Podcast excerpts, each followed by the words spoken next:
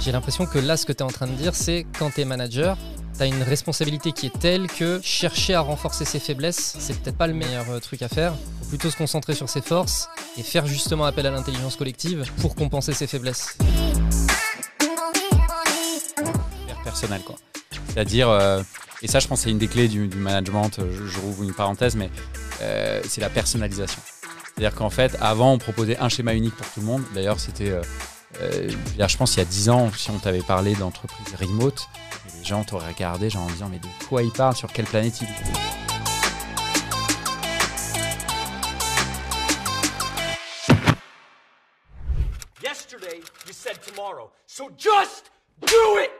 Et bah parlons de l'auto-édition euh, du bouquin. Écoute, euh, c'est vrai que quand on veut sortir un bouquin, il y a deux options. Soit on passe par une maison d'édition, soit on s'auto-édite. Parfois, le choix, il nous a un peu imposé parce que personne, aucune maison d'édition veut de nous. C'est la majorité des gens qui veulent écrire un, bouquin. Et donc, je trouve qu'il y a une option hyper intéressante. Et j'ai l'impression qu'il prend de plus en plus. J'ai le sentiment qu'aux US, par exemple, c'est hyper avancé, là où en France, c'est un peu plus confidentiel. Mais pour avoir discuté avec pas mal de maisons d'édition, je vois bien que c'est un phénomène qui monte, euh, qui monte vraiment. Et donc, pour le faire, euh, je dirais qu'il faut euh, déjà pas mal de, pas mal de courage quand même, parce qu'il faut. Enfin, c'est quand même long et fastidieux. Il euh, y, a pas mal de solutions plus ou moins packagées qui existent sur le, sur le marché. Euh, moi, j'ai retenu KDP d'Amazon. Qui je trouve aujourd'hui là c'est quand même la solution la plus, la plus simple. Voilà, la raison pour laquelle j'ai décidé de m'auto-éditer, c'est parce que j'aime bien faire tout de A à Z, notamment quand je découvre un sujet. Euh, peut-être que le prochain, je passerai par une maison d'édition. En tout cas, celui-là, vraiment, ça me tenait à cœur. Je trouvais qu'il y avait un, un petit côté entrepreneurial dans la démarche, au-delà de juste écrire un livre. Euh, et, donc ça m'a permis d'apprendre, d'apprendre plein de trucs, notamment le fait que le marché du livre, c'est quand même, euh, c'est quand même sacrément compliqué. Hein. Tu as à peu près 80 000 nouveautés chaque année qui sortent en France, toutes catégories confondues. Euh, donc pour émerger là-dedans, c'est quand, même, quand même chaud. Quoi. Donc après, l'auto-édition, c'est, c'est avant tout, enfin la clé, il y, en a, y en a plusieurs, mais c'est, je pense avant tout, avant même de commencer à écrire, c'est de dire ben, comment est-ce que je vais le faire connaître? Parce qu'il y a trop de gens aujourd'hui qui se lancent en voilà, parce que c'est vrai que se mettre derrière son ordi, c'est peut-être ce qu'il y a de plus simple. Hmm. Mais derrière la suite, euh, si on n'y a pas réfléchi avant, c'est euh, un, peu, un peu compliqué. Le risque, c'est qu'en fait, on aille au bout du truc, qu'on soit déjà un peu, euh, un peu cramé et que du coup, on n'ait pas beaucoup d'énergie pour la deuxième étape, plus de la partie, on va dire, promotion, en tout cas pour promouvoir le, bouquin. Oui, puis a priori, dis-moi si je me trompe, mais de plusieurs personnes que je connais qui ont, qui ont écrit des bouquins, l'écriture, c'est un processus un peu douloureux. Ouais, c'est franchement, chacun, je pense qu'il n'y a pas de recette. Euh, unique. Moi, je me suis fait vraiment. Moi, j'étais en poste à l'époque. Euh, j'étais salarié, donc euh, du lundi au vendredi, j'avais une journée de taf normale. Et puis, en fait, c'est déjà moi, je me suis fait mal parce que je l'ai fait le matin hyper tôt, le soir hyper tard, le week-end. Et tu vois, avec le recul, je me suis dit, mais je suis complètement taré d'avoir fait ça. Quoi. Que j'ai, en fait, j'ai voulu le faire en plus. je l'ai fait en six mois, grosso modo. voilà, donc je me suis vraiment fait, fait très mal mais il y a, ouais, je pense que chacun sa routine. Il faut trouver le, le, bon moment pour, euh, pour le faire. Il y en a, c'est la nuit. Il y en a, je sais pas quoi. Bon, moi, j'avais pas le choix comme j'avais un boulot la, journée. Moi, la nuit, c'était mort. il faut que je dorme quand même un peu. Mais tu vois, je me levais à 5h30 du mat. Je me couchais à 1h, 2h. Enfin, c'était. Euh, ah ouais Ouais. Ah oui, tu t'es fait mal. Ouais. vraiment, je me suis fait mal. Hein. Franchement, c'était. J'ai essayé de réfléchir à tout ce que je pouvais euh, gommer dans mon quotidien pour optimiser mon temps. Enfin, bon, c'était, c'était n'importe quoi. Ah ouais. Ah oui, oui, ouais, t'as pas fait semblant. Non, mais avec le recul, à la fois, je me dis, le prochain, je pense que je ne ferai pas de cette manière-là, mais quand même, pour le premier, je suis content de l'avoir fait comme ça parce que peut-être que sinon, je ne serais pas allé au bout. Et je pense que ça, c'est une des clés, c'est qu'il faut vraiment être persévérant, il faut bien se connaître parce qu'il y a un nombre incalculable de gens qui me sollicitent maintenant sur le sujet de l'auto-édition.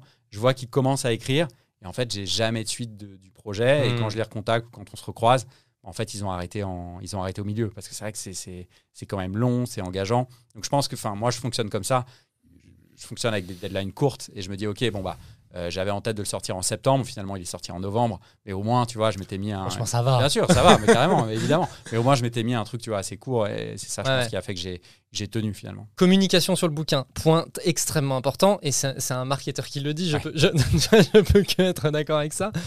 Toi, tu t'y es pris comment? Je dirais que. Alors, il se trouve que moi, le bouquin, c'était un bouquin. Euh, participatif entre guillemets, c'est-à-dire que pour le construire, c'est vrai que le sujet du management, je voulais surtout pas que ce soit ma vision du management parce que je suis pas du tout un grand gourou du management, j'ai jamais managé d'ailleurs avec succès 500 euh, personnes. Donc euh, qui je serais euh, pour écrire, euh, pour avoir la prétention d'écrire un, bouquin de référence sur le sujet.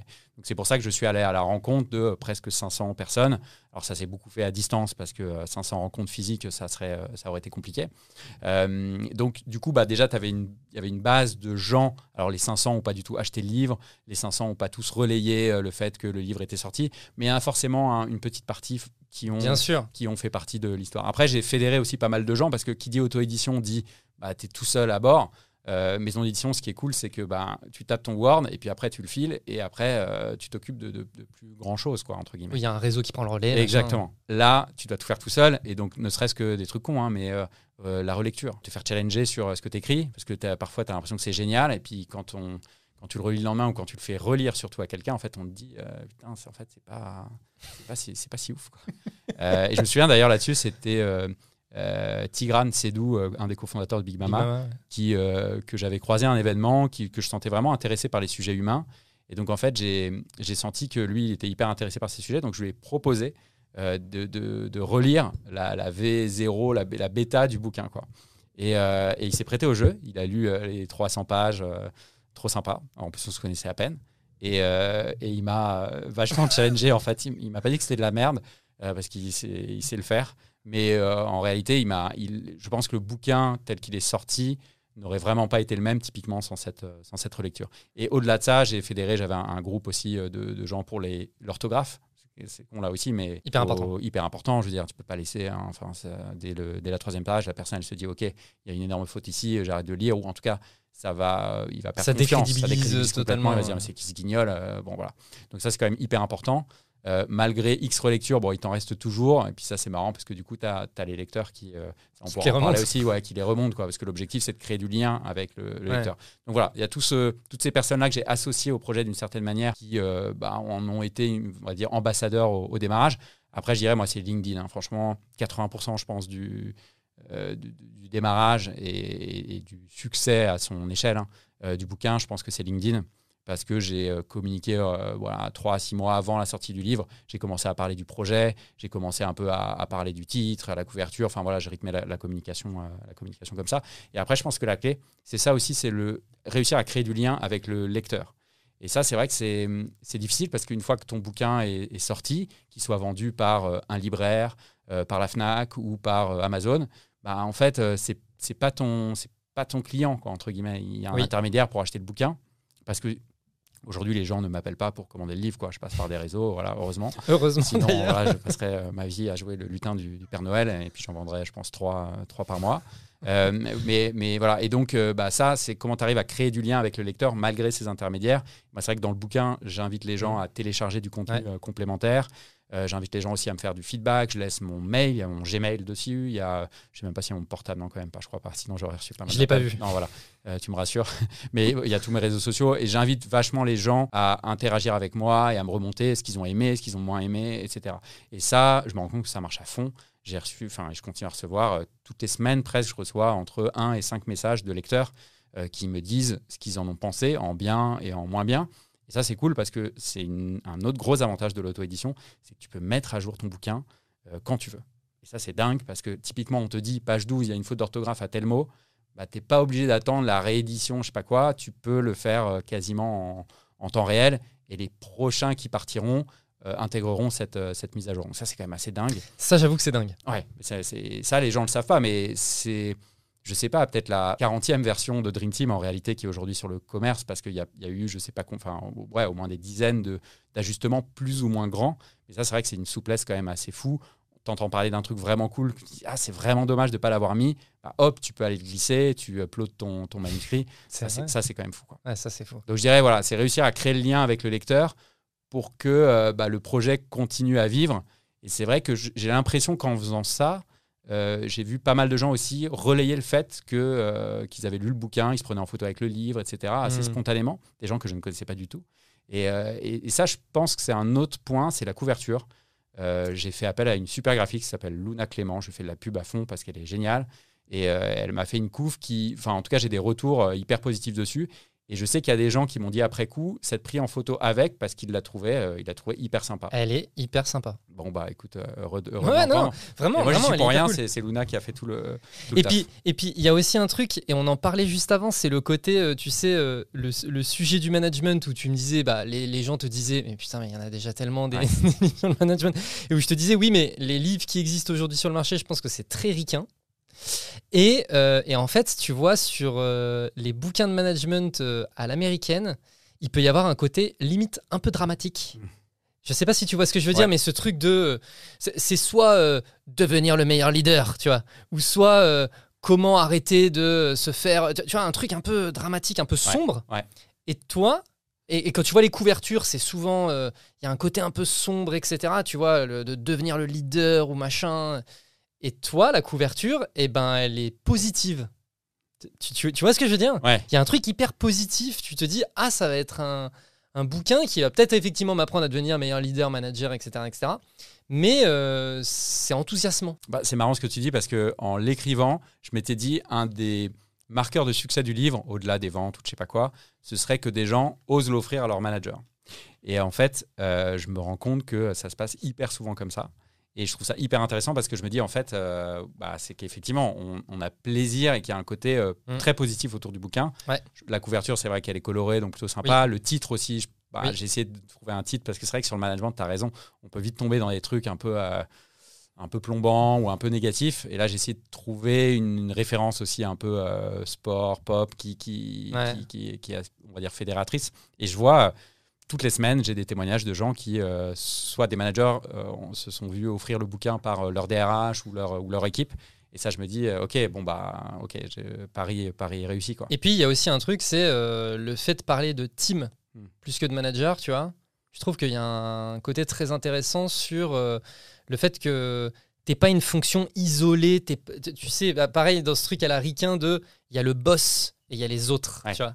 Ouais. Et là, toi, la manière dont tu abordes le truc, c'est, bah, en fait, on construit une team. Bah, c'est vrai qu'en fait, il ne faut pas oublier que le manager, c'est un membre de l'équipe euh, comme, euh, comme les autres, quoi. Ouais, complètement. Et, et le sens de l'histoire du management, c'est vraiment un, un- un rééquilibrage de la relation. En plus, le mot manager, il est plein de sous-entendus euh, pas terribles, il est assez péjoratif. Ouais. Et on vient d'un monde quand même euh, managérial qui fait pas rêver pour le coup. 100%. Et donc, ce mot qui est un peu un mot valise, qui, qui derrière, il y a tellement de réalité. Moi, je croise tous les jours des managers, tellement de boîtes, où je me rends compte que le même mot veut dire tellement de choses différentes que, euh, que en fait, euh, faut pas oublier voilà, que déjà, euh, il y a autant de Dream Team que, que d'équipes euh, potentielles, et puis que le manager est un membre de l'équipe, au même titre que les autres. Il a un rôle particulier, mais comme les autres ont un rôle particulier, et je pense qu'il ne faut pas l'oublier. Le, le futur du management, c'est ça, c'est vraiment le rééquilibrage euh, de la relation entre le manager, peut-être que demain d'ailleurs ça portera un autre nom que le mot manager qui est quand même vachement connoté, et le reste de l'équipe. C'est-à-dire qu'en fait, c'est, euh, il est au milieu, il est, euh, il est devant, il est derrière, il est sur les côtés. Enfin voilà, ça, ça dépend des moments, mais comme n'importe quel autre. et je trouve qu'il y a un truc qui illustre bien ça, ce sont les réunions d'équipe, où je vois de plus en plus, c'est ce que je prône aussi, de plus en plus de, de boîtes dans lesquelles les réunions d'équipe ne sont plus animées par le manager. Je trouve que c'est un super signal. Ouais. Parce qu'en fait, pourquoi est-ce que c'est le manager qui, qui, qui fait ce, ce boulot-là? Est-ce que ça pourrait pas être quelqu'un de l'équipe ou un rôle tournant, tu vois, pour se dire, bah, en fait, je suis, je suis un membre de l'équipe parmi d'autres. Alors, euh, j'aurais des parties un peu particulières dans la réunion d'équipe ou une posture peut-être un peu particulière, mais dans tous les cas, c'est pas que à moi de, de porter euh, typiquement ce sujet-là. Je trouve que c'est un bon révélateur de, de ce que tu viens de dire. Et du coup, qu'est-ce que, comment t'expliques le succès de ton bouquin, toi? Euh, je, bah, je pense que c'est ce que tu disais sur le marché des bouquins de management. Déjà, euh, si on réfléchit un peu au marché des bouquins de management, il y a, il y a énormément de bouquins qui existent sur le sujet, mais soit c'est très américain et donc ça parle pas trop au manager euh, d'une start-up française ou d'une d'une PME ou d'un grand groupe français qui, quand il a son équipe le lendemain matin à 9h en face de lui, euh, les conseils d'Éricain, ça colle pas toujours. Quoi.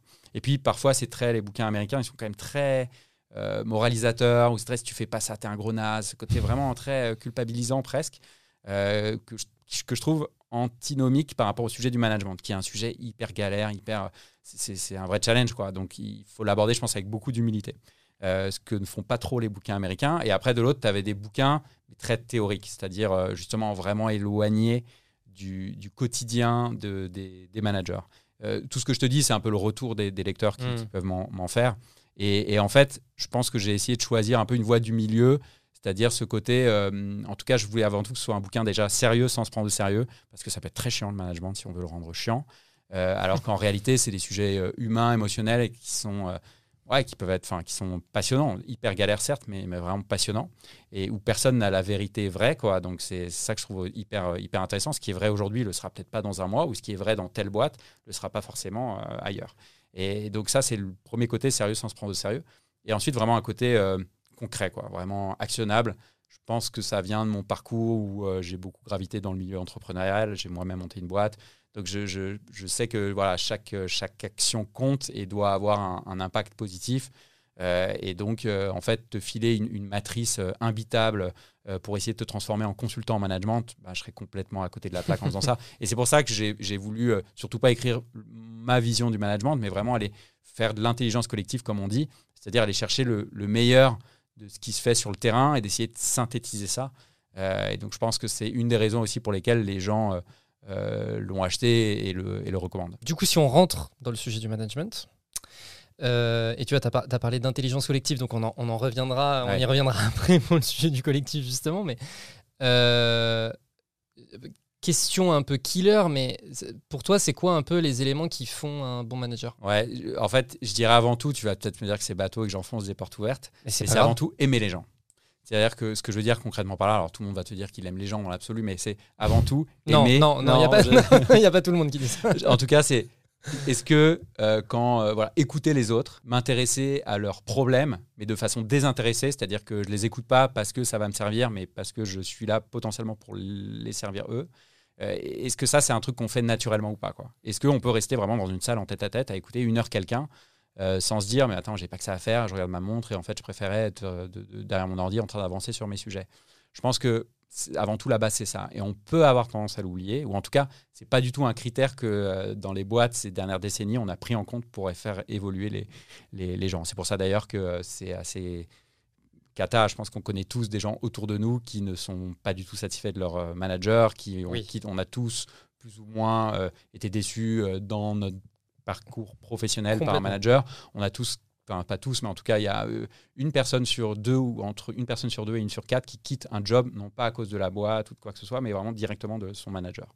Donc donc c'est colossal. Et donc en fait, ça, ça vient vraiment du fait que souvent on a fait évoluer le, le meilleur technicien du domaine en manager, en gros mmh. le meilleur commercial mmh. en directeur commercial. Mmh. Sauf que être un bon vendeur, bah, en fait, c'est pas les mêmes, c'est pas les mêmes attentes que ouais. euh, qu'animer une équipe, quoi. Donc, euh, donc je pense que ça, c'est un point clé, c'est avant tout le critère humain. Et j'ai l'impression que ce critère est quand même de plus en plus euh, remis sur le, dans le haut de la pile de euh, est-ce que tu es vraiment la bonne personne pour évoluer sur ce, sur ce poste-là? Donc je dirais avant tout aimer les gens. Euh, et après, je dirais aussi l'humilité, cette capacité à se remettre en question, de douter. ça, je trouve que c'est une, autre caractéristique clé du manager qu'on n'entend pas trop parce que souvent, au contraire, on le vend comme quelqu'un de sûr de lui, qui euh, sait trancher, qui va assumer ses décisions. Mais je pense qu'il doit quand même être capable d'écouter euh, les autres, d'aller chercher la contradiction. Je pense que ça, c'est important aussi, pour justement prendre la décision la mieux éclairée possible. Au final, c'est potentiellement lui qui va la prendre et qui va l'assumer, mais ne pas décider euh, tout, seul, euh, tout seul dans mmh. son coin. Et en revanche, en, en, en balancier de tout ça, ok, il doit avoir des doutes et se remettre en question et se poser des questions, mais je pense aussi qu'il doit être convaincu de ses forces. Et je pense que c'est ça qui, si on devait définir un peu le portrait robot du manager idéal, c'est à la fois celui qui doute, mais celui qui connaît véritablement les sujets sur lesquels il est, très bon et sur lesquels il peut vraiment euh, s'appuyer. C'est, je suis vraiment euh, très fort sur ma jambe droite, ma jambe gauche, je sais qu'elle est un peu voilà, donc je vais, y faire un peu attention. Et je pense qu'en en réussissant à, concentrer ça chez la même personne, ça peut faire vraiment un très bon manager. Alors j'ai deux remarques. La première, c'est, tu sais, il y a souvent un peu le débat de est-ce qu'il faut capitaliser sur ses forces ou est-ce qu'il faut renforcer ses faiblesses? J'ai l'impression que là, ce que tu es en train de dire, c'est quand tu es manager, tu as une responsabilité qui est telle que chercher à renforcer ses faiblesses, c'est peut-être pas le meilleur, euh, le meilleur truc à faire. Il faut plutôt se concentrer sur ses forces et faire justement appel à l'intelligence collective pour compenser ses faiblesses. Exactement. Moi, je suis vraiment de cette école de euh, concentrons-nous d'abord sur nos forces les faiblesses si on a le temps quoi tu vois, quand, ouais. mais, ce, mais, en fait je pense que c'est surtout tu vois quand tu es manager tu as une telle responsabilité qu'en fait chercher à renforcer ses faiblesses ça risque de faire du mal aux autres en fait alors que quand euh, toi tu es euh, dans l'exécution euh, tu, fais ton taf etc que tu cherches à étendre ta zone de génie en renforçant tes faiblesses why not? Au pire ça concerne toi et toi-même mais quand en fait dans le management tu te mets à avoir un impact sur les autres chercher absolument à vouloir renforcer ses faiblesses, ça peut vraiment avoir un mauvais impact sur les autres. Quoi. Ouais, t'as raison. Tu mets le doigt, je pense, sur le truc. C'est-à-dire que renforcer tes, capitaliser sur tes forces, bah, ça va rayonner positivement. Renforcer tes, enfin, améliorer tes faiblesses, ça va prendre du temps et il y aura des effets de bord qui feront que euh, ce sera peut-être pas. Voilà. Ah, c'est intéressant. Et, et c'est ça, c'est vraiment comprendre, connaître ses limites. Donc déjà, pour connaître ses limites, il faut savoir là où on est bon et puis savoir où ça s'arrête pour aller chercher dans son équipe des personnes meilleures que, meilleures que soi. Et je pense qu'une des clés, c'est ça, c'est d'être capable de reconnaître qu'on ne peut pas être bon partout et oser l'affirmer hmm. et, se dire bah et justement et faire venir dans son équipe des gens qui sont meilleurs que soi sur des sujets sur lesquels on est moins à l'aise. À la fois sur le côté technique du métier et puis à la fois sur le côté plus comportemental. Parce qu'il n'y a rien de pire qu'une équipe de clones où le manager il va recruter que des gens comme lui parce qu'évidemment c'est plus simple au quotidien.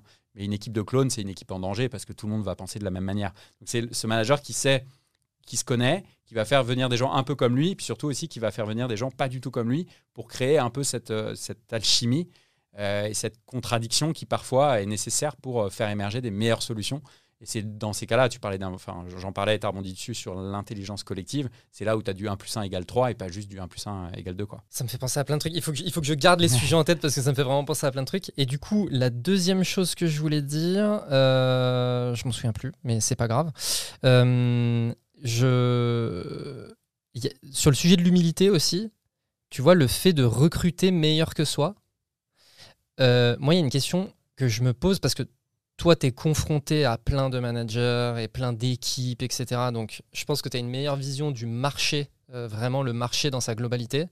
Mais du coup, une des questions que je me pose, c'est, euh, tu vois, moi, j'ai vraiment cette vision, notamment, tu vois, grand groupe de, du manager qui va recruter des personnes avec un agenda. Tu sais, ce truc de, en fait, je vais recruter des personnes, je vais recruter des personnes qui vont pas me mettre en danger sur mon agenda politique limite, tu vois, de, évolution carrière, etc., etc. Euh, ça, est-ce que toi tu l'observes? Ouais, c'est, ça reste vrai, c'est vrai. Plus la boîte est grosse, plus il y a ces enjeux-là, et plus la boîte est grosse, plus tout monte dans l'organisation, plus ça devient des enjeux vraiment euh, très, très politiques. Et du coup, ton action du quotidien, elle est plutôt drivée par, euh, par euh, bah, ton avenir professionnel à toi. Et c'est vrai que là, tu mets le doigt aussi sur un autre sujet, je trouve, un autre enjeu principal des organisations aujourd'hui, c'est de faire en sorte d'avoir vraiment des managers au service de l'équipe. Ça mm. paraît bateau et évident depuis la nuit des temps, ça devrait être comme ça. En réalité, c'est vrai qu'on a encore beaucoup de managers complètement. qui écrasent leur équipe pour grandir, qui euh, s'approprient parfois le sujet réalisé par quelqu'un de leur équipe et qui dit ouais ouais c'est moi parce que euh, tout le monde le trouve génial. Et ça, ben, ça on, revient à un sujet qui est assez complexe, qui sont les comportements dits toxiques de certains mm. managers et qui sont souvent, euh, on va dire, cautionnés par la direction générale. C'est-à-dire qu'on laisse en place des managers qui ont ce genre de comportement, dit toxiques, et, et fermer les yeux dessus, c'est-à-dire ne pas avoir de discussions euh, franches avec ces gens-là, ne pas les rétrograder ou les faire sortir de l'organisation, les virer, bah, en fait, c'est cautionner ces, ces, mmh. actions-là. Et j'ai je, l'impression quand même que ça va plutôt dans le bon sens, même si, encore une fois, je pense que dans les grosses organisations, je vois que ça, ça fait partie du jeu. quoi. C'est le paquebot, euh, de toute façon, euh, inarrêtable. Quoi. Tu, tu ça. Voilà. Et, mais, ça, mais ça, on en revient au sujet culturel, c'est pas fait pour tout le monde. Il y en a qui adorent ça, il y en a qui détestent ça, ce côté jeu politique. Mais ceux qui adorent, c'est ceux qui y arrivent. Ouais, bien sûr. en, général, bien bah, en général, t'aimes là où t'es bon. bah oui. Et donc, effectivement, ce sont des animaux politiques et ils adorent ça. Quoi. En fait, je viens de me souvenir de ce que je voulais, euh, du petit commentaire que je voulais faire avant sur, euh, sur euh, notamment quand tu disais, c'est pas parce que t'es la meilleure vendeuse que tu seras la meilleure directrice des ventes, quoi tu, vois, tu, vois la boîte Alan Oui, bien sûr. Alan, donc j'ai fait un épisode de podcast avec euh, Aurélie, qui est la CMO euh, chez Alan, qui m'expliquait que du coup, chez eux, le rôle de manager, en fait, était divisé en deux parties. En fait, ils avaient distingué le rôle de coach qui est humain et le rôle opérationnel de je suis la référence dans mon domaine sur ce sujet. Et où, en fait, euh, c'était une solution justement au fait que je suis le cador dans mon domaine, mais en fait, si ça se trouve, j'ai pas envie de faire de l'humain et du coup, on me permet d'évoluer sur un rôle de cador dans mon domaine. Et en fait, les rôles humains, bah, c'est d'autres personnes qui vont les gérer, qui ont peut-être moins de compétences que moi, mais qui ont vraiment cette capacité-là. Est-ce que et, tu vois, du coup, je trouvais ça hyper intéressant cette distinction des deux approches. Est-ce que toi, tu penses quoi de, du, fait de se dire, en fait, dans les organisations, aujourd'hui, les gens font pas suffisamment la distinction entre cette partie je suis quelqu'un qui est génial dans mon domaine et je suis quelqu'un qui est génial pour manager des gens. Ouais, bah, en fait, euh, Alan, je pense, euh, est déjà dans le futur. quoi. C'est-à-dire que je pense que c'est vraiment le futur du management. En fait, aujourd'hui, on attend grosso modo trois trucs des managers. Et comme d'hab, quand on attend trop de choses de la même personne, euh, en fait, ça marche pas. Quoi. On attend à la fois que ce soit des gens tu vois, charismatiques, qui ont une mm. capacité à projeter une vision, à embarquer, à donner envie aux gens de suivre l'aventure de la boîte. Donc ça, c'est très ricain pour le coup. Ça, c'est très ricain, mais c'est clair, c'est clair. Mais tu vois, souvent, dans les directions générales, ils attendent ça de, leur manager. Mais ils attendent aussi que ce soit des très bons techniciens, donc justement, mm. sur, que dans l'opérationnel, ils soient excellents. Et puis, depuis quelques temps maintenant, on veut en plus qu'ils soient coach. Mais en fait, quand tu regardes ces trois postures-là, tu as à la fois, il y en a un, c'est celui qu'on écoute, l'autre, c'est celui qui écoute. Euh, donc déjà, tu peux te dire, mais est-ce qu'on peut être les deux à la fois? Est-ce que est-ce qu'on peut être très bon technicien là aussi, avoir plutôt une posture de sachant et donc de dire à l'autre quoi faire et être euh, le quart d'heure d'après en posture de coach, à lui poser des questions pour que les solutions émergent en lui? En réalité, c'est quand même très compliqué. On peut pas être ceinture noire de tout. Euh, et c'est pour ça que j'adore l'approche d'Alan. Pour moi, c'est vraiment l'évolution du rôle de manager où on va euh, dissocier les rôles et se dire bah, on n'est pas tous euh, bons pour tout, on n'a pas tous envie de faire la même chose. Il y en a qui sont excellents techniciens et qui adorent ça, être référent, et, c'est un autre job, c'est-à-dire c'est euh, bah, déjà se tenir à flot de son métier et puis d'être en capacité de le transmettre. Donc il y a des sujets pédagogiques. Et donc là, c'est vraiment une posture ouais, de, sachant, de mentor, on l'appelle un peu comme on veut. Et puis le rôle de coach, c'est autre chose. Quoi. Là, pour le coup, on est en posture dite basse. Donc on va partir du principe qu'on ne sait pas mieux que l'autre, on va l'écouter, on va lui poser des questions, on va le faire cheminer lui. C'est pas du tout la même, euh, la même posture. Donc moi je trouve ça hyper intéressant. Et je pense que je, sens qu'il y a pas mal de startups qui se posent ces questions-là, on va dire plutôt des scale-up. Euh, oui. Je, vois des discussions euh, où je suis sollicité sur ce genre de sujet. on va dire dans les boîtes un peu plus anciennes, hmm. ou avec des cultures, en tout cas des boîtes aussi plus grosses, avec des cultures un peu plus compliquées à transformer du jour au lendemain. Euh, moi, je pense qu'ils y viendront, mais ça mettra un, peu plus de temps. Mais et je pense que la souffrance des équipes et des managers vient aussi de ça. Quoi. On, attend trop euh, de la même personne et ça peut pas marcher. Et quand tu as, tu vois, euh, au moins deux casquettes, on va dire, opérationnelle et humaine, pour reprendre tes, mots, bah, en fait, ton agenda, ou tu vois, on n'est pas schizo, et on, enfin, tu vois, on peut pas splitter son agenda aussi équitablement, etc. Et donc, malheureusement, c'est la partie humaine qui passe à la trappe parce que en fait, euh, bah, c'est toujours l'opérationnel qui prime. C'est les urgences, c'est le business, euh, c'est le taf du quotidien. Et parce que si tu fais pas ça, euh, en fait, tu seras pas jugé comme performant et donc tu vas passer à la trappe. Alors que le sujet humain, s'il n'est pas top top, bah, au moins si tu as atteint tes objectifs, on est bon. Et en fait, pourquoi est-ce qu'on pourrait pas avoir les deux? D'un côté, effectivement, des équipes qui sont là pour accompagner les gens sur l'aspect opérationnel et puis des gens plus sur l'aspect humain, parce que l'aspect humain, il est, il est quand même fondamental. Et on le voit aujourd'hui toutes les boîtes se posent des questions de rétention, de recrutement, de marque employeur, etc. Bah, euh, c'est fondamental. Mais alors, du coup, moi, une question, et ça d'ailleurs, je ne l'ai pas posé cette question à Aurélie, et, euh, mais, ça m'intéresse d'avoir ton avis, c'est pour moi, dans le sujet du management, le ou la manager, c'est quelqu'un qui doit être crédible. Tu vois, il y a un vrai enjeu de crédibilité. Et je trouve que quelqu'un, du coup, la meilleure vendeuse qui devient directrice marketing, tu vois, il y a un peu ce côté, ok, elle a de la crédibilité, elle a montré qu'elle savait. Même si effectivement le côté humain derrière, bah, c'est peut-être pas très bien, tu vois.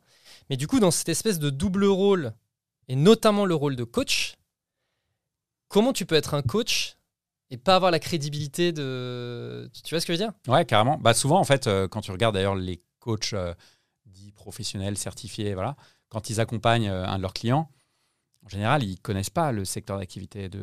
Enfin, ils le connaissent, mais ce ne sont pas des experts du sujet. Parce qu'encore une fois, dès que tu es expert euh, et donc crédible, bah, en fait, c'est très compliqué de te débarrasser de ton bagage technique. Parce que c'est très compliqué de ne pas te positionner, de juger la personne en disant, mais là, tu es à côté de la plaque, tu vois, de reprendre la main et de reprendre le pouvoir dans l'échange. Et, et c'est pour ça que je pense, pour répondre à ta question, je pense que la légitimité, elle vient du fait que justement, tu n'es pas là pour être l'expert technique, tu es là pour faire réfléchir la personne ça nous arrive tous, tous les jours, je pense, en tout cas euh, chaque semaine, d'être un peu paumé sur euh, la priorisation. On a plein de projets dans la tête, on ne sait pas par lequel commencer. On est face à un problème ou à un problème relationnel ou un problème dans un projet. On ne sait pas trop comment s'y prendre. Bah, franchement, discuter 15 minutes avec quelqu'un qui sait faire ça, qui sait t'écouter, qui sait te poser les bonnes questions et, te permettre d'y voir plus clair dans ta tête, mais ça a une valeur de, dingue, ça. Et en fait, quand tu sors d'un échange de 15 minutes, 20 minutes, une demi-heure avec quelqu'un comme ça, tu te poses plus la question de la légitimité sur la technique, tu n'es pas là pour ça, mais tu te dis, en fait, Putain, mais cette personne, mais maintenant, je vais, dès que j'y vois pas clair, c'est elle que je vais voir. C'est ça, il faut réussir à, atteindre ça, je pense. Ok. Tu n'es pas, pas, convaincu Alors, si, mais je suis convaincu par la théorie. Par contre, dans la pratique, je sais pas trop parce que tu vois là, tu prends l'exemple du, coach certifié, etc. 100% d'accord. Moi-même, j'ai un coach et euh, je trouve que ça a une super valeur, etc., etc. Mais c'est quelqu'un d'extérieur à l'organisation. Et en fait, à partir du moment où c'est quelqu'un d'intérieur à l'organisation que tu peux voir au quotidien faire son boulot, etc. Si toi, la manière que tu, dont tu juges le travail de cette personne tu vois, au quotidien, tu vois la personne et tu te dis, c'est pas un A-player, tu vois, pour reprendre un peu cette expression. Ah, ça, c'est pas un A-player. Et en fait, c'est cette personne-là qui est censée te coacher. Même si ça fait de cette personne un super. Même si dans les faits, c'est un ou une super coach. Je comprends. Mais c'est pour ça que, pour moi, ces personnes-là, dit coach interne, en fait, la clé, c'est qu'ils ne fassent que ça dans la boîte. Et ah c'est pour ça qu'on sort du rôle du manager où d'habitude, on a 3, 4, 5 personnes dans son équipe. Là, c'est une personne qui va accompagner ouais. 20, 30, 40, 50 personnes. Et en fait, qui ne fera que ça au quotidien. Comme un coach externe, mais en interne. Exactement. Et qui ne fera que ça, c'est-à-dire, et tu vois, transversal, c'est-à-dire qu'il se rendra compte d'une équipe à l'autre qu'il y a des incompréhensions sur des trucs, donc il mettra un peu d'huile dans les rouages, qui fera euh, communiquer deux équipes qui, ah, il a senti qu'il y a des décalages d'informations. En fait, quelqu'un qui vraiment qui ne fait que ça, parce que le problème, c'est que quand on mixe opérationnel et humain, encore une fois, c'est l'humain qui perd à tous les coups. C'est l'opérationnel qui gagne parce qu'il y a les urgences. Et donc, dès qu'on te met autre chose que du sujet purement humain, bah, ça, ça, a du mal à suivre. Mm. Et c'est la guerre avec ton agenda, c'est la guerre avec toi-même pour faire tes one-to-one, pour trouver des moments pour ton équipe. C'est toujours la course. Et surtout pour parler d'autre chose que d'opérationnel avec ton équipe. Et, c'est pour ça que moi, je vois ce rôle comme un, nouveau rôle qu'on appellera, euh, s'il émerge, je ne sais pas comment. Mais en tout cas, voilà. Tu veux pas le brander? Non, je ne vais pas le déposer. Non, non. Dream Team Player, par exemple. Mais, euh, mais en gros, voilà, moi je, le, moi je le vois comme ça. Et vraiment, il ne fera que ça. Et c'est là où tu sors du truc où bah, la personne n'a pas fait ses preuves sur tel projet, euh, elle ne va pas m'apprendre la vie sur comment prioriser mes sujets en ce moment. Non. En fait, elle n'est pas là pour vraiment mettre les mains dans le cambouis, elle est là pour écouter les gens et les aiguiller. Et il y a des gens qui ont vraiment des vrais talents pour ça. Quoi. Ah, mais ça, 100% d'accord.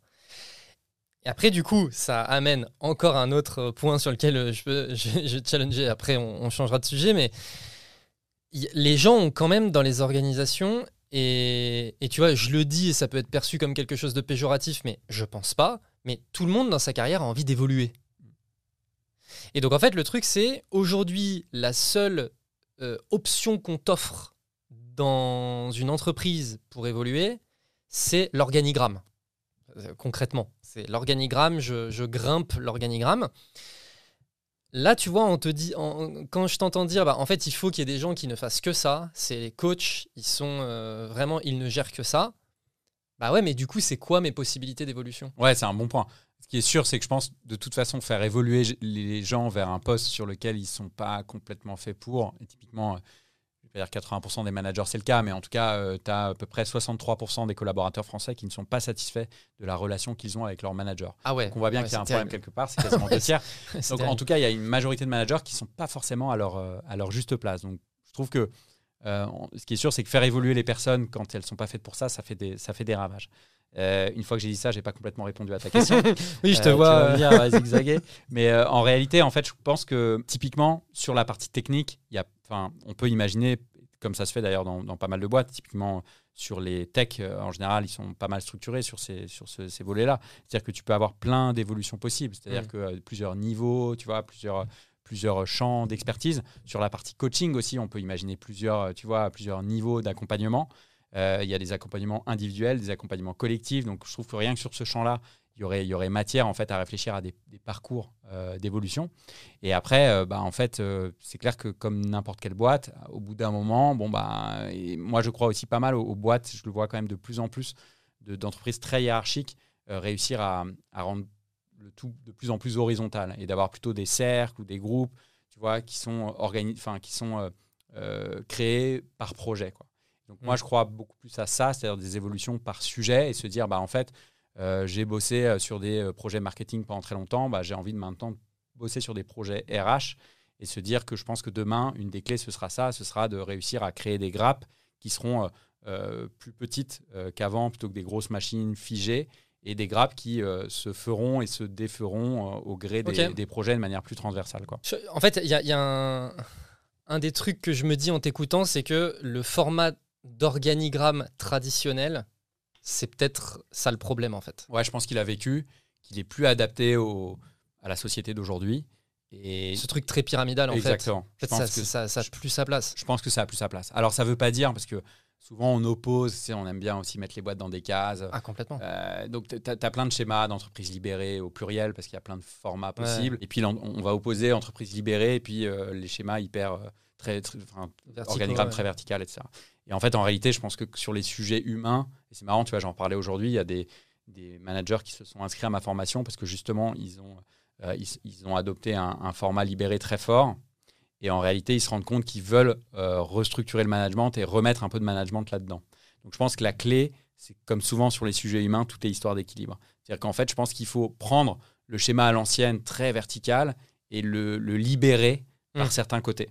Et, et, pour arriver à un schéma, tu vois, un petit peu plus hybride ou un peu plus central, un peu plus équilibré, euh, qui permettrait de faire un peu ce que je te, ce que, je te dis. Et, en fait, ouais, j'ai l'impression aussi que la discussion, elle met aussi en avant le fait que tu peux avoir plusieurs organigrammes à l'intérieur d'une même organisation en fait. Et je pense que là aujourd'hui, tu vois, le défaut, c'est euh, il y a un organigramme, c'est la pyramide, tu grimpes les échelons. Et en fait, tu vois, bah, typiquement pour reprendre l'exemple de Alan, où tu vois, tu, te mets à distinguer un petit peu les différents rôles. En fait, dans les faits, tu as différents organigrammes à l'intérieur même d'un organigramme. C'est-à-dire que tu as, différentes, euh, différentes couches, et puis tu as la couche ton niveau technique, où tu deviens leader technique euh, global, et puis tu as euh, la couche euh, coaching, où tu peux grimper aussi. Je pense que c'est. Exactement. Et je, et je, pense, tu vois, en t'écoutant, ça me fait penser à un truc, c'est que je me dis que, et c'est le cas déjà aujourd'hui, mais je pense que ça s'accélérera dans les mois et années à venir, c'est qu'un des critères pour rejoindre une boîte, avant, c'était le salaire. Quoi, caricature, voilà. C'est toujours ah, ça, hein, quand même beaucoup. Ça reste beaucoup ça. Mais je pense que de, plus en plus, ce sera justement le, le type organisationnel de boîte. Ouais. Euh, entre ce côté vraiment à l'ancienne et ce côté euh, très hyper libéré, qui, ne convient pas à tout le monde, en tout cas aujourd'hui. Totalement. Et donc, je pense que ça, ce sont des questions qui viendront de plus en plus dans les entretiens ou sur la manière dont se présenteront les boîtes, parce que comme sur tous les sujets de, je pense que l'organisation fait partie de la culture. Euh, c'est une composante et que du coup, bah, comme tout élément de la culture, plus, plus il est marqué, plus il en attirera certains et plus au contraire, il en, il en écartera d'autres. Quoi. Donc je pense que ça, ce sera un élément assez différenciant pour euh, réussir à faire venir les bonnes personnes dans sa, dans sa mm. boîte. Et d'ailleurs, j'aimerais bien qu'on parle du management en télétravail. Ouais. Qui est de plus en plus un sujet pour pas mal de boîtes et qui a été un gros sujet euh, Covid. Ton bouquin, il est sorti quand? Il est sorti en 202019. Et ouais, donc... juste avant. Mais j'ai fait une mise à jour pour le coup. Ah, là, et là, pour le coup, flagué, euh, j'ai communiqué dessus en fin 2020 parce qu'effectivement, néanmoins qu'on le veuille ou non, hein, quand même beaucoup de choses ont changé. C'est quoi tes conseils un peu clés euh, pour euh, manager en remote? Déjà, euh, c'est clair que c'est beaucoup plus galère qu'en présentiel. Ça, c'est les retours d'expérience globaux. Ça rajoute du challenge au challenge, ça c'est clair. je pense qu'une des clés, bah, c'est toujours pareil, c'est toute histoire d'équilibre. C'est-à-dire que le full remote, c'est vraiment pas fait pour tout le monde. le 100% présentiel, on voit que les nouvelles générations, ils veulent plus en entendre parler. Donc la, la voie qui est aujourd'hui la, la, mieux enfin, la plus pratiquée, et j'ai l'impression qu'on se dit que c'est ça le nouveau normal, c'est euh, un à trois jours tu vois, de, remote et, le reste en présentiel, parce que néanmoins, on sent que les gens ont besoin sur des instants donnés de, se retrouver, qu'on le veuille ou non. Euh, certaines équipes full remote fonctionnent très bien, mais encore une fois, je pense que ce n'est pas forcément fait pour tous les profils. Et donc je pense qu'en fait, la clé, c'est la structuration. C'est-à-dire, euh, avant, on pouvait manager un peu au feeling, un peu à l'arrache. Ça pouvait passer. ça pouvait le faire.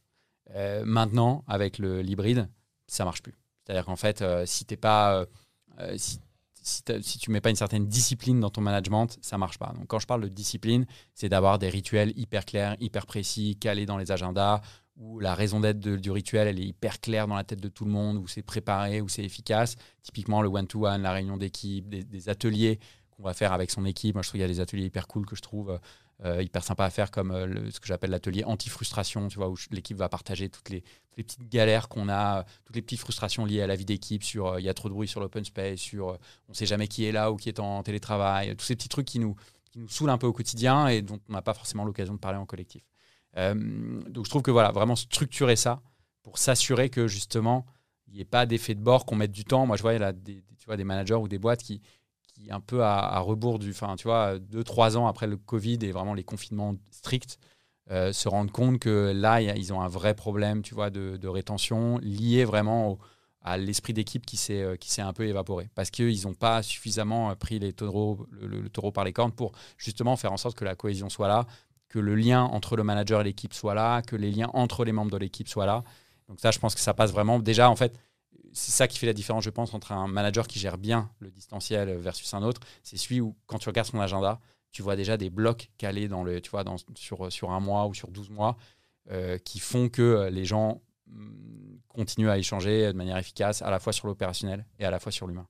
Je trouve que c'est vraiment ça qui fait la, hmm. qui fait la différence. Quoi. Sur les ateliers, je fais une petite parenthèse, mais dans ton bouquin, il y a deux, trois petits ateliers euh, que tu mets dans les encarts. Il y a deux, trois trucs où je me suis dit, ah putain, c'est vrai que c'est pas mal ça.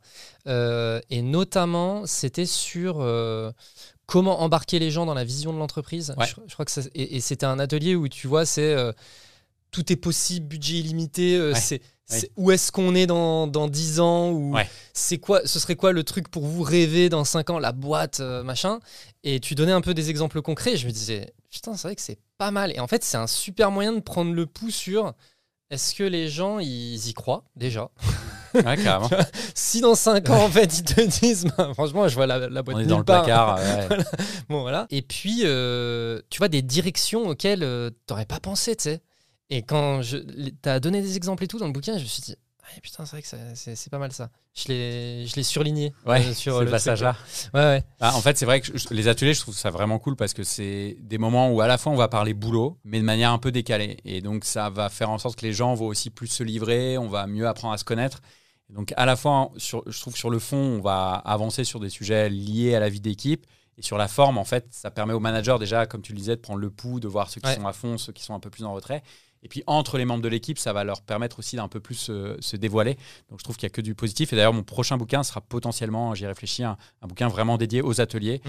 Euh, tu vois, une trentaine d'ateliers euh, clés en main que tu peux organiser assez facilement avec ton équipe parce que je trouve que c'est des moments qui peuvent être vraiment. Euh, transformants, transformatifs, je sais pas comment on dit, mais on a compris. Tu vois l'idée. sur, le côté présentiel, enfin sur le côté se voir en physique, etc. C'est quand même un truc hyper important, etc.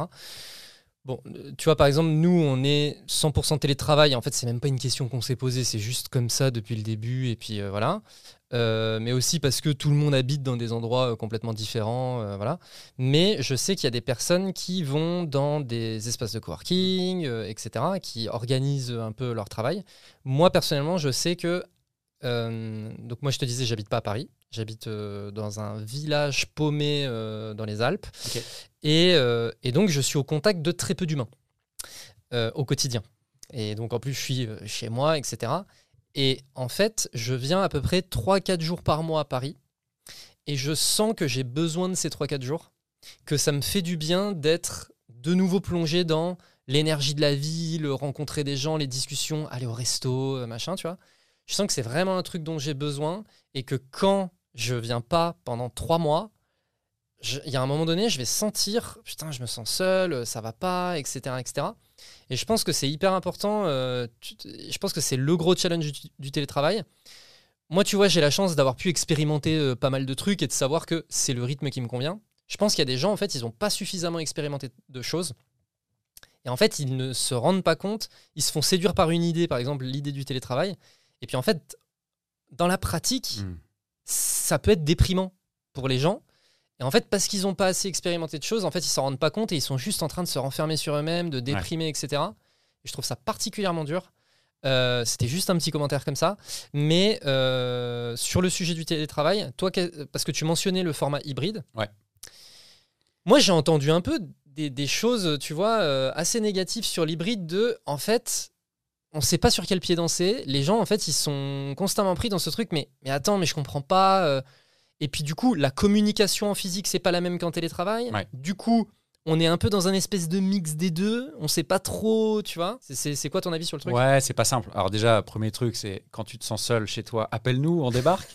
Euh, et au-delà de ça, je me dis en fait sur le télétravail, là où tu touches du doigt un truc, c'est que c'est un sujet hyper personnel, quoi. C'est-à-dire, euh, et ça, je pense, c'est une des clés du, management. Je, je, rouvre une parenthèse, mais euh, c'est la personnalisation. C'est-à-dire qu'en fait, avant, on proposait un schéma unique pour tout le monde. D'ailleurs, c'était euh, euh, je, veux dire, je pense qu'il y a 10 ans, si on t'avait parlé d'entreprise remote, mais les gens t'auraient regardé genre en disant mais de quoi il parle, sur quelle planète il vit Euh, Avant, c'était du lundi au vendredi.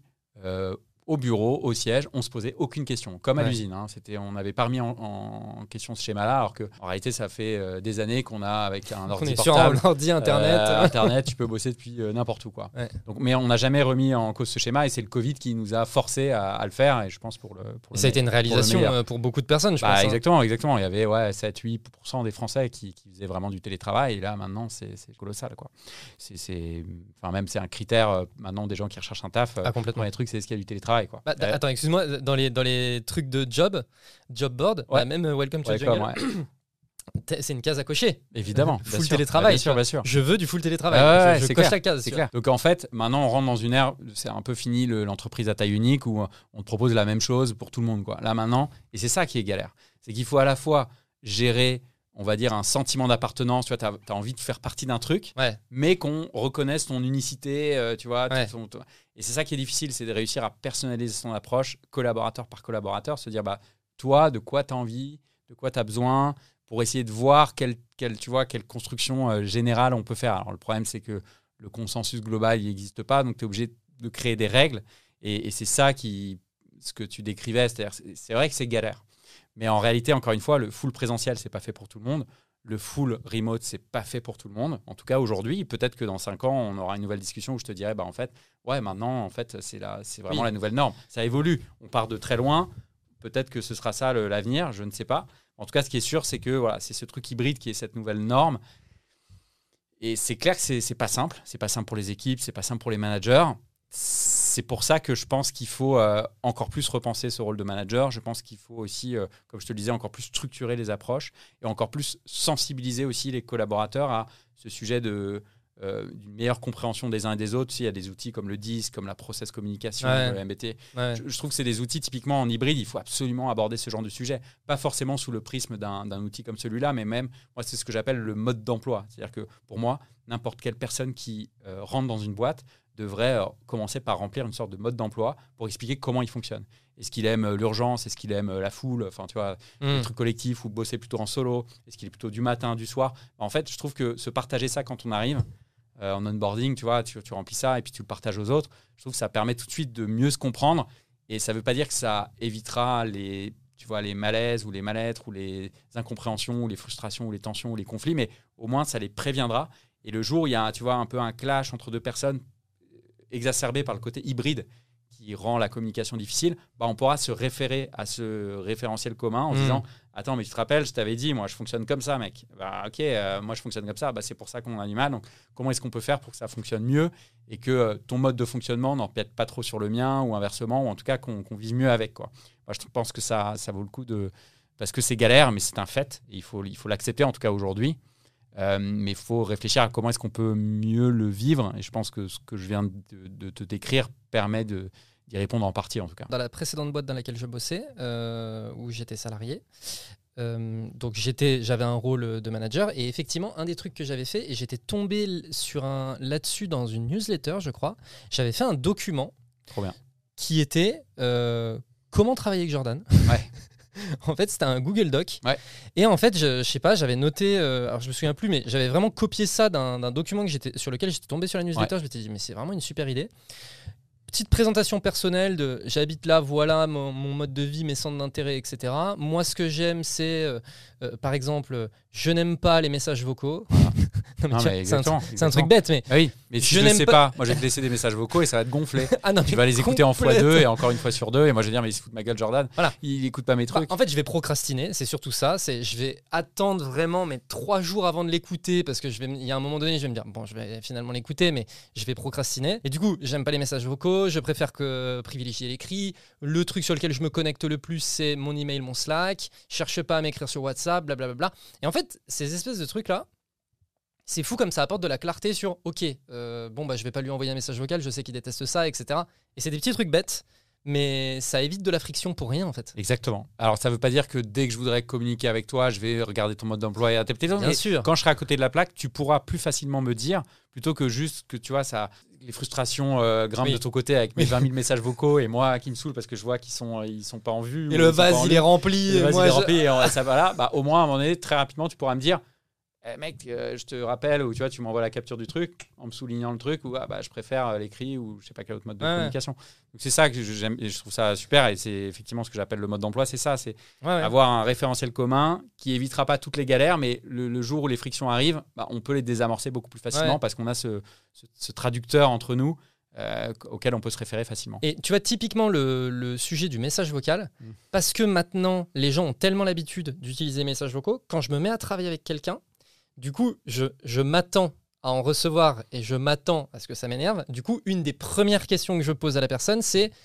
côté communication, est-ce que tu as un truc euh, de préférence? Excellent.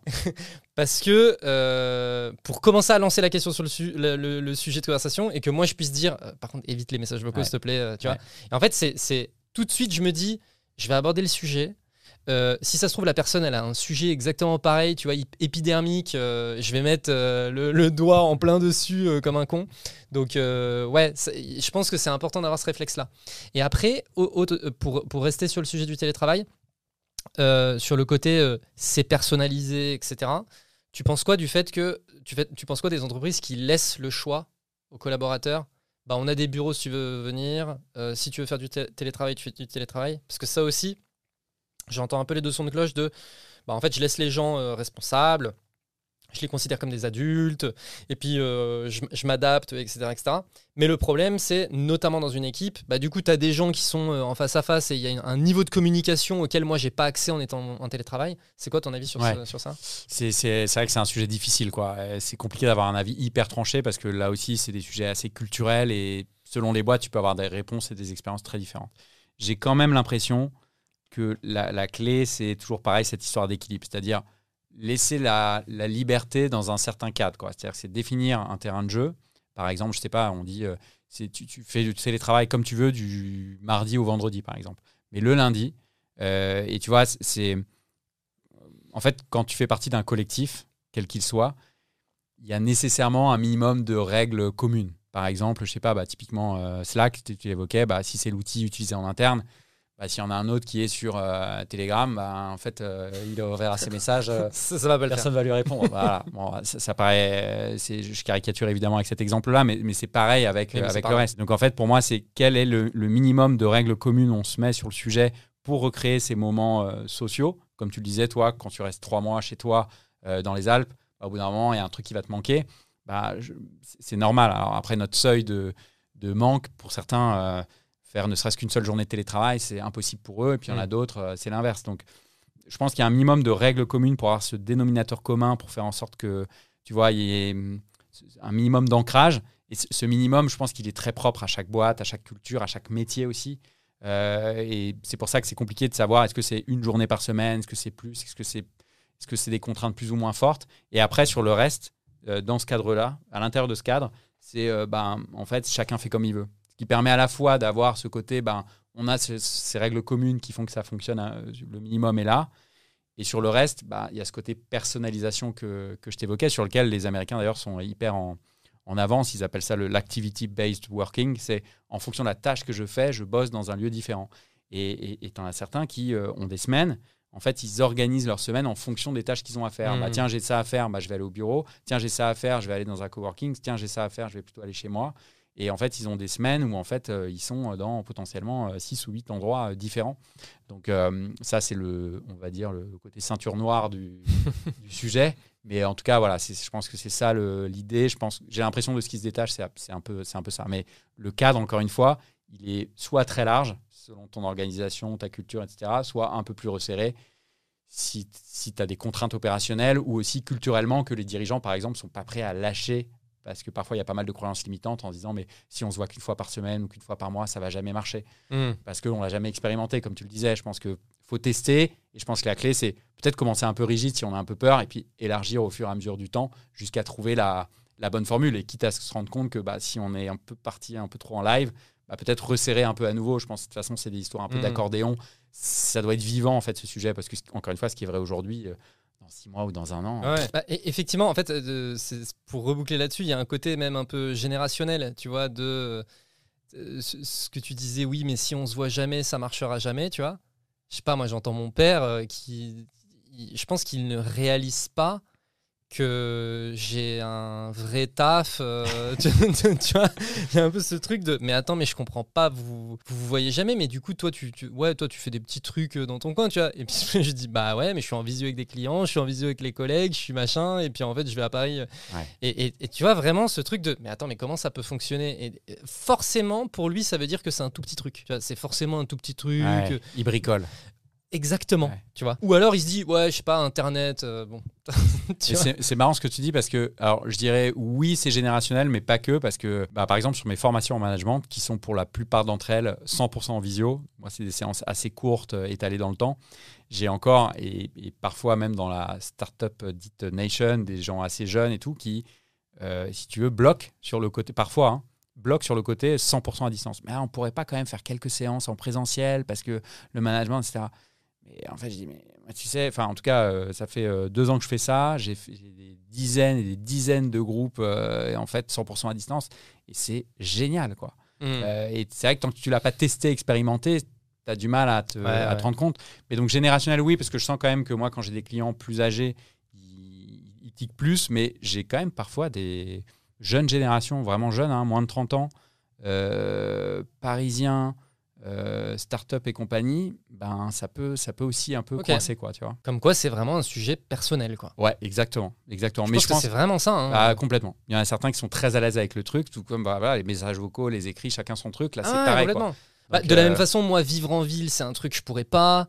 Et puis quand je parle de ma vie, euh, ça fait rêver certains et d'autres me disent Ah ouais. Euh, Quelle horreur euh, Mais ça veut dire que, attends, tu vas pas au resto Bah non, il n'y a pas de resto.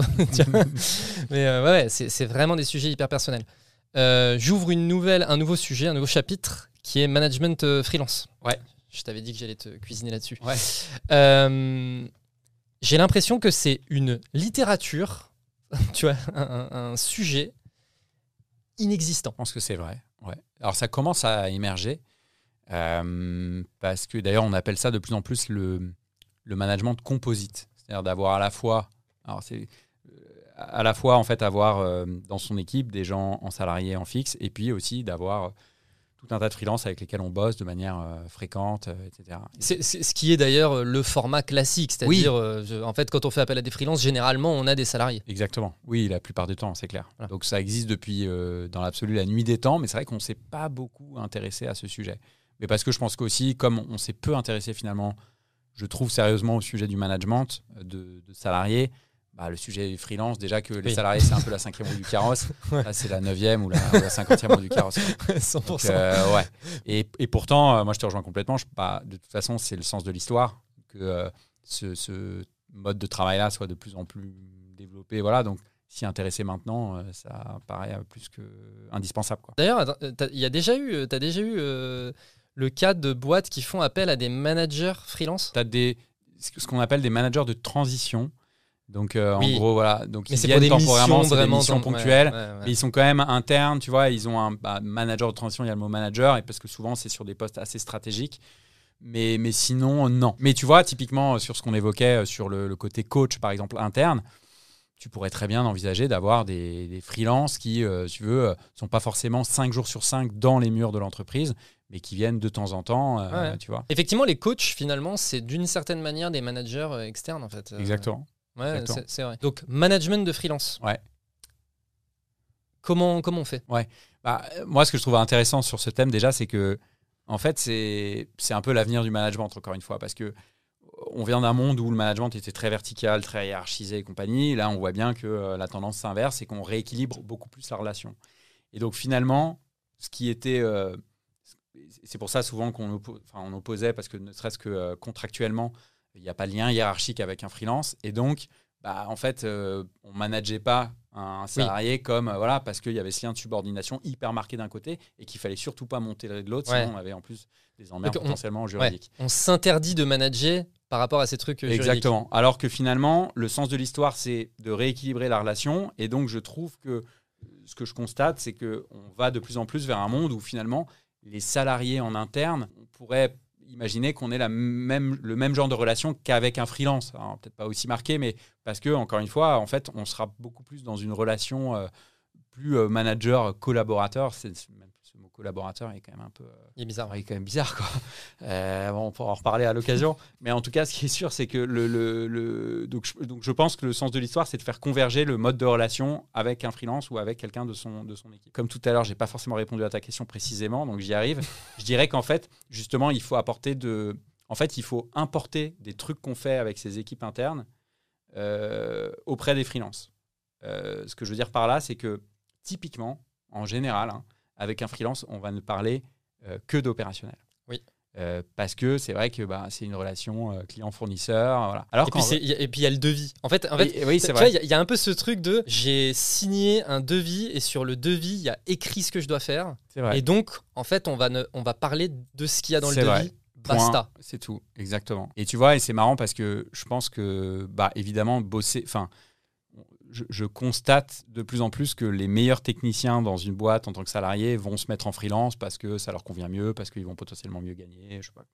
Et donc, ça veut dire quoi? Ça veut dire que demain, pour travailler avec les, les meilleurs, il ne faudra pas attirer uniquement les meilleurs salariés CDI, mais aussi les meilleurs freelances.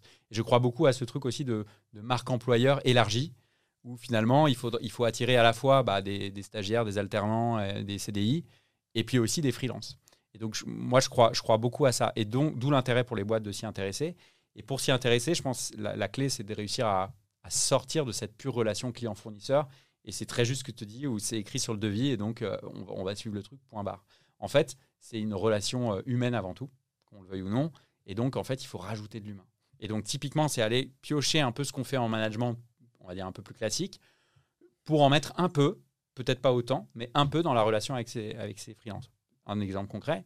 Je pense que quand on bosse avec un freelance, alors pas tous, si c'est hyper ponctuel, il n'y a, pas trop de sujets, mais si c'est un freelance avec lequel on bosse régulièrement ou sur un projet long, bah en fait, euh, pourquoi est-ce qu'on ne fait pas des points, euh, je sais pas, une fois par mois, où justement on va pas parler de l'opérationnel, mais on va prendre un peu de hauteur sur comment ils sont dans la mission, comment se passe notre collaboration, est-ce qu'il y a des trucs à améliorer entre nous dans notre communication, sur la, ouais, la manière dont on fonctionne, pour se détacher de, euh, voilà, tel livrable, il est arrivé à telle date, etc. Non, c'est juste humainement comment ça se passe, euh, comment tu te projettes, toi, euh, tu vois, euh, est-ce que tu te vois continuer à bosser longtemps avec nous ou pas? Enfin voilà, tu vois, toutes ces questions-là qu'on réserve souvent au one-to-one, et encore que quand c'est fait avec, entre un manager et son équipe, bah, en fait, je trouve qu'on gagnerait énormément à le, à le, faire au niveau de son.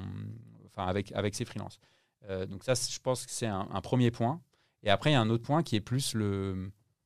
Je pense que les boîtes gagneraient peut-être que je pars dans mes délires, hein, mais à, fédérer, en fait, à fédérer justement un collectif de, le collectif de, freelance avec lesquels, avec lesquels ils bossent. Je vois beaucoup de boîtes commencer à se poser la question des communautés de managers, c'est-à-dire euh, comment faire en sorte qu'au sein d'une même boîte, les managers puissent, euh, bah, tu vois, euh, parler de ces sujets de, de, management, partager entre pairs les bonnes pratiques, etc.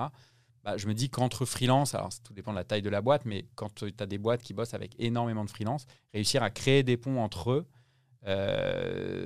animé par la boîte, je trouve qu'il et apporter de la valeur à ces freelances, je trouve qu'il y aurait un truc intéressant à creuser. Toujours dans cette logique, en fait, c'est toujours pareil, il y a l'individuel et le collectif. Euh, et c'est vrai qu'on raisonne souvent euh, freelance égale individuel parce que c'est le freelance qui bosse dans son coin, etc. Alors qu'en réalité, souvent, on bosse avec pas mal de freelance. Et réussir à, à, fédérer un peu cet écosystème de freelance d'une manière ou d'une autre, je trouve que ça a du sens. Autre exemple, bah, tu vois, souvent, tu as euh, la teuf annuelle de la boîte. Euh, on invite tout le monde sauf euh, les stagiaires et les freelances. Bah, ça, en réalité, je trouve que c'est un peu des économies de bout de chandelle. Parce que typiquement, le stagiaire d'aujourd'hui, bah, ce sera potentiellement le CDI de demain. Et puis, le freelance d'aujourd'hui, si on veut qu'il qui coopte d'autres freelances ou si on veut qu'il reste longtemps, parce que si on bosse avec lui, a priori, c'est qu'il est bon, bah, en fait, l'associer au tu vois, à, ce moment, à, ce moment, au succès de la boîte, etc., ça me paraît, ça me paraît indispensable. Donc, c'est en fait regarder ce que tu fais avec tes équipes et te dire quels éléments tu viens piocher pour les mettre en place avec tes, avec tes Je pense que c'est ça la bonne, la bonne démarche. Ok, ça me permet de te partager un peu ma vision avec le collectif. Euh, tu vois, je te disais, le, notre collectif Bulldozer. Ce que tu mentionnais, à savoir, en fait, les meilleurs techniciens Aujourd'hui, ils sentent qu'ils ont un avantage à se mettre en freelance parce que ils vont pouvoir gérer leur vie. Euh, déjà, on va faire appel à leur service parce qu'ils ont euh, la technicité. Euh, ils vont mieux gagner leur vie. Ils vont avoir plus de liberté, etc., etc. C'est un des éléments qui a motivé la création de notre collectif, c'était de se dire, en fait, aujourd'hui sur le marché, notamment quand tu fais de la prestation, donc type agence, notre vision, c'est de se dire Aujourd'hui, en fait, euh, nous, ce qu'on vend, c'est de la compétence. La compétence à attirer en tant que salarié, c'est de plus en plus compliqué. En revanche, il y a de plus en plus de gens très compétents qui se mettent en tant que freelance. Et du coup, en créant un collectif de freelance, ça nous permet de pouvoir les attirer parce que, en fait, la réalité, c'est quoi? C'est moi, je suis freelance, euh, j'ai des super compétences, etc. etc. Et, euh, et en fait, euh, en étant intégré dans un collectif, je vais pouvoir faire jouer l'intelligence collective, je vais travailler potentiellement avec des gens. Et en plus de ça, on va m'amener du business. tu vois, il y a quand même cette réalité-là que, bah, en fait, le collectif va m'amener du business, ça va être super intéressant. Et du coup, tu, vois, c'est un des éléments qui a motivé euh, la création euh, du collectif. Et après, effectivement, il y a tout un enjeu de management pour nous, on va appeler ça comme ça, hein, qui est de se dire, bah, en fait, aujourd'hui, on a à peu près 60 membres, euh, tout le monde est un petit peu, tu vois, réparti, tout le monde gère à la fois son propre business, ses propres clients, plus des clients qui sont gérés avec, avec Bulldozer. Et du coup, c'est comment, et donc on touche du doigt aussi un sujet euh, qu'on abordait avant, à savoir c'est quoi la culture? Comment on crée de la culture là-dedans? Euh, Et ça, j'ai abordé le sujet avec Olivier Ramel de Kimono. Euh, comment on arrive à créer de, la culture là-dedans? Et du coup, ok, niveau management, comment ça se passe? Parce que du coup, il y a différentes relations. Il y a la relation avec les clients, il y a la relation entre les membres du collectif. Il y a la relation avec nous, euh, fonction support, tu vois, euh, je te disais. Et, euh, et c'est un peu un casse-tête. Hmm. C'est un peu un casse-tête parce que nous, du coup, au niveau de notre organisation, ben. En fait, c'est un espèce de mix de plein de trucs. Et aujourd'hui, on, du coup, c'est peut-être aussi parce qu'on a eu je pense qu'il y a une part de c'est difficile pour nous de nous projeter, on n'a on pas des solutions faciles à activer. Et puis, euh, bah, tu es pris par ta croissance et tu as de l'opérationnel à gérer, etc. Ce que tu disais tout à l'heure aussi, c'est euh, en fait euh, quand tu fais à la fois de l'opérationnel et du management, à un moment donné, l'opérationnel il prend le dessus. Et donc voilà, tu vois. Et en fait, on met un peu ce sujet sous le tapis, alors que je pense que ce serait vraiment un facteur hyper différenciant et qui pourrait même attirer des salariés qui veulent se lancer en freelance, hmm. mais qui n'osent pas parce qu'ils se disent ouais mais la sécurité du travail ou tu vois la culture d'une boîte etc et en fait aujourd'hui je, suis convaincu que si on vient te dire bah, en fait tu auras les avantages du, du freelancing euh, et en plus de ça tu ne perdras pas cette sécurité etc je pense qu'il y a un avenir là-dedans mm. mais aujourd'hui c'est une équation qu'on n'arrive pas à craquer. Euh, enfin, on n'arrive pas à craquer, on se développe, etc. Mais sur le sujet du management précisément et de la culture, aujourd'hui, on n'a pas encore craqué le truc, tu vois. Ah, ce qui est vrai, enfin, ça, m'étonne pas dans l'absolu parce que c'est vrai que c'est un des nouveaux modes d'organisation que vous créez, quoi. Donc, il n'y a pas de, tu vois, on disait tout à l'heure, euh, le côté hiérarchique, pyramidal, ça a vécu. Mais en fait, ça a quand même très bien vécu. Enfin, je veux dire, c'est quand même hyper. Ah bah oui. il y a quand même des sacrés success stories qui sont créés sur ce modèle-là pendant des décennies. Donc euh, voilà, ça a fait ses preuves. Donc là, comme tout nouveau mode d'organisation, c'est un laboratoire à ciel ouvert. Et donc en fait, vous testez des trucs, vous vous plantez, vous n'y arrivez pas, vous avancez lentement et, vous êtes en, train d'ouvrir une voie, quoi. Donc euh, comme toute voie qu'on ouvre, euh, il y, a des, y a des galères, on n'arrive pas à tout tout de suite, etc. Après, je pense que, tu vois, par exemple, par rapport à ce qu'on disait aussi sur cette histoire de de coach interne, de référent technique. Euh, je pense qu'il y, y a, ces rôles-là en fait à imaginer, de pas, de évidemment pas copier le modèle à l'ancienne du manager avec son équipe, c'est pas du tout adapté, mais ce côté euh, réfléchir à de quel rôle vous auriez besoin, euh, quelle est la raison, quelle serait la raison d'être, parce que souvent c'est ça le problème, c'est qu'il y a plusieurs raisons d'être dans un seul rôle, et donc là c'est là où c'est le début de la galère. Mais c'est de, de, quoi le, le, groupe a besoin euh, recueillir un peu les besoins de chacun, essayer de voir s'il y a des trucs qui émergent, et après se dire, bah, est-ce qu'il n'y a pas des rôles qu'on peut, euh, tu vois, créer euh, S'il y a deux, trois besoins clés qui, qui, émergent plus que les autres, bah, se dire, est-ce qu'on ne peut pas créer ces, ces rôles-là en, en, interne et, tu vois, et typiquement, bah, le coach, je pense qu'il a, il a sa place, quoi. C'est-à-dire vraiment. Je suis d'accord. Parce que ça, enfin, les problématiques que vous avez au quotidien, elles sont un peu différentes d'un salarié, mais en, réalité, ça reste des familles de réflexion sur euh, son organisation perso, sur sa relation aux autres, sur sa gestion de priorité. Enfin voilà, ça, ça reste ça. Et pareil sur la, sur la dimension peut-être technique euh, appliquée au, à l'univers du freelancing. Quoi. Donc je, moi, je l'imaginerais, euh, tu vois, je mettrais un peu d'Alan là-dedans, réfléchir à ces histoires de, bah, de quel rôle vous avez besoin et de vraiment dissocier les rôles pour réussir à trouver votre votre secret sauce à vous, quoi. Mais c'est, mais c'est pas simple, hein. il n'y a pas de recette miracle et il n'y a pas encore de Dream Team écrit sur le sujet qui te montrerait, qui te donnerait plein d'idées pour le, pour le faire. Hein. Je l'écrirai. Ouais, exactement, exactement. Dream Team 2. Euh, ouais, voilà. bah ouais, mais c'est galère. C'est galère en effet et, euh, et je, je, sens que c'est aussi... Euh, tu vois, là aujourd'hui ça tient et franchement ça marche et tout, mais je, je sens qu'il y a un moment donné, au vu de l'ambition qu'on a, que c'est ça va être une marche qu'il va falloir franchir, hmm. en fait. Qu'il y a un moment donné où on va être coincé et qu'on va se dire, OK, en fait, là, il faut absolument qu'on adresse ces sujets pour passer à la marche du dessus, parce que sinon, ça va être, euh, ça va être compliqué. Et aujourd'hui, on, tu vois, on travaille sur des process communs pour essayer de, de trouver une manière commune de collaborer. Puis tu vois, tout le monde amène un peu son, son génie aussi. C'est l'intelligence collective, encore une fois.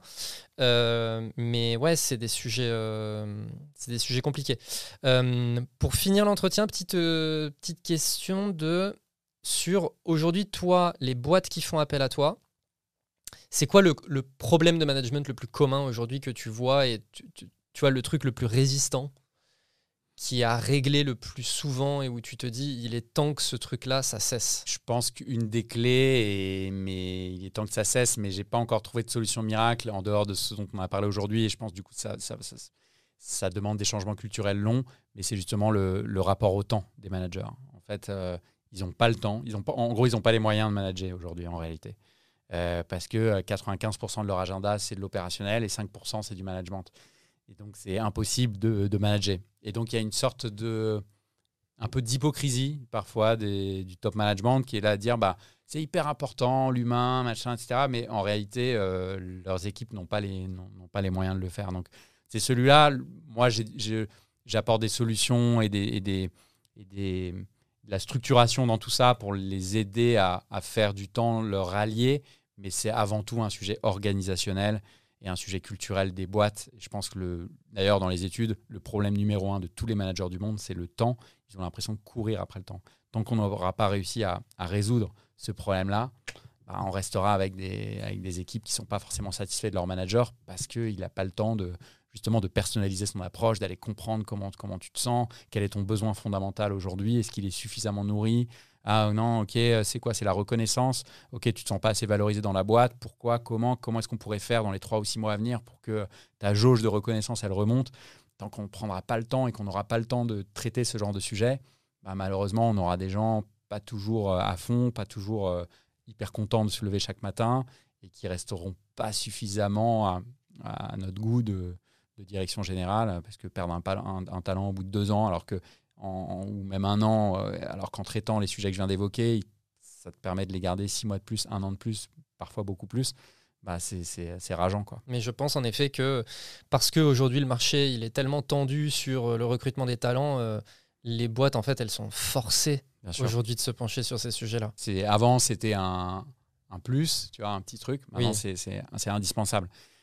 Mais euh, ça prend du temps parce que c'est des sujets qu'on a un peu mis euh, de côté euh, très longtemps. En fait, moi, c'est marrant, j'ai vu pas mal de boîtes se pencher sur beaucoup le sujet de la qualité de vie au travail et de se pencher sur ces sujets au travers de Chief Happiness Officer, de baby food, de salle de sieste.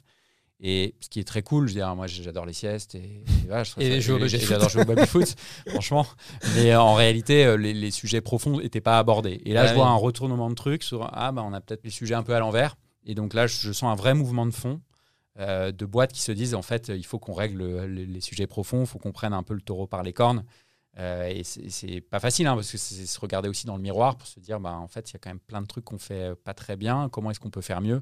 Et aborder ce sujet positivement aussi pour pas que les managers se sentent euh, tu vois, coupables de quoi que ce soit ou se disent merde en fait on est, on est pris la main dans le sac alors qu'en réalité non, toutes les boîtes ont ces problèmes-là et, c'est normal. Mais donc je vois de plus en plus de boîtes se, voilà, retourner le, la manière de voir le truc et je pense que c'est pour le mieux. Le sujet du baby-foot et tout, là, pour moi, vraiment, l'image, c'est tu as des boîtes, elles ont c'est la plaie est ouverte, ça saigne, ça mérite des points, mais on met un petit pansement. Mais c'est exactement ça. Tu vois, on met le petit pansement en se disant non mais ça va tenir et tout. Bah non, ça va pas tenir longtemps en fait. Ouais, et puis il y a eu un délire vraiment pendant 3 à 5 ans et vraiment tout ce truc de la qualité de vie au travail qui, qui est, qui est encore une fois très important, qui va alors baby food, je caricature, mais c'est aussi la chaise de bureau hyper important parce Oui, que les problèmes de dos, etc. 100%. Donc je veux dire, voilà, mais c'est une composante d'un Oui. problème beaucoup plus large. C'est pas ça qui va faire oublier Non. les vrais problèmes non, en fait. exactement. Tant que le reste n'aura pas été traité, euh, ok, on sera peut-être content sur le coup, mais je veux dire, euh, après, euh, dès le lendemain, enfin, je veux dire, tu vas faire ton massage avec euh, la kiné qui passe, c'est cool, et puis le lendemain matin, tu as ton. T'as un point avec ton boss et puis ça se passe hyper mal et hyper maladroit, il te fait un feedback hyper saignant et pas du tout, enfin pas du tout constructif. Bah, t'as qu'une envie en fait, c'est de, de barrer quoi, lui claquer cet adème dans la, dans la tronche et puis, et puis de te casser quoi. Même si le lendemain t'as un atelier baby foot ou cocktail ou je sais pas quoi sur le super rooftop Oui. de la boîte quoi. Oui, oui, en effet. C'est, c'est- pendant la partie de babyfoot, tu repenseras au one-one de la veille Et tu auras coup- quand même les boules. Et du coup t'es pas bon au baby foot en plus quoi, donc t'as tout perdu quoi. Il n'y a plus rien qui Ouais, non. Ok, bon, et ben écoute, euh, super moyen de. Enfin, je trouve que c'est un super moment pour terminer cet épisode. Euh, où est-ce qu'on te retrouve? Euh, Il y a deux moyens, je dirais. Le premier, c'est LinkedIn, qui est le réseau social sur lequel je suis tout court. Là. Oui.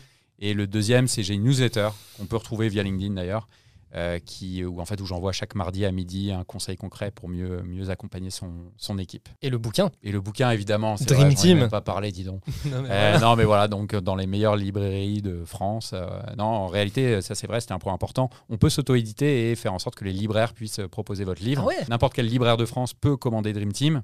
Euh, il sait comment faire, il saura comment faire. Euh, donc toutes les semaines, moi j'ai des demandes de libraires et c'est assez galère logistiquement, mais je le fais avec grand plaisir parce que je voulais surtout pas que ce soit un bouquin euh, dédié à Amazon ou Fnac, enfin les, les géants Ouais, ouais, de, de ce voilà. Donc euh, donc évidemment Dream Team, évidemment. évidemment. Excellent. Merci beaucoup. Merci à toi, c'est très cool. Salut. Salut. Do it!